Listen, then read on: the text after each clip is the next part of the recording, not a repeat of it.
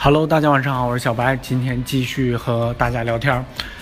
呃，今天呢本来是风平浪静啊，并没有什么特别大的消息，但是啊，今天中午一条小米四红米四啊，这个涨价的消息呢，这个划破了长空啊，确实是。本来呢，之前咱们说今年的这个第一款手机呢，将会是小米五 C 作为开年第一炮啊，无论是国产机还是国际手机来说呢，这款手机呢确实是备受关注。本来就是，是吧？自己研发的处理器，不过呢，先来给你来一个涨价的消息，也就意味。对着这个小米五 C 呢，也不一定有多便宜，是吧？这次呢，涨价消息是红米四和红米四 A 这两台手机呢，呃，均是上涨一百块钱，而且呢，呃，说是啊，给出的理由是是为了保证供货，但是目前呢，依旧是没有货的状态。这个呢，也不用特别的，是吧？这个觉得奇怪，因为说啊，你都涨价了，你还不为啥不供货呀？肯定会有一个过程的嘛，对吧？我估计，呃，这台手机呢。过个一个星期之后吧，就可以大面积的供货了，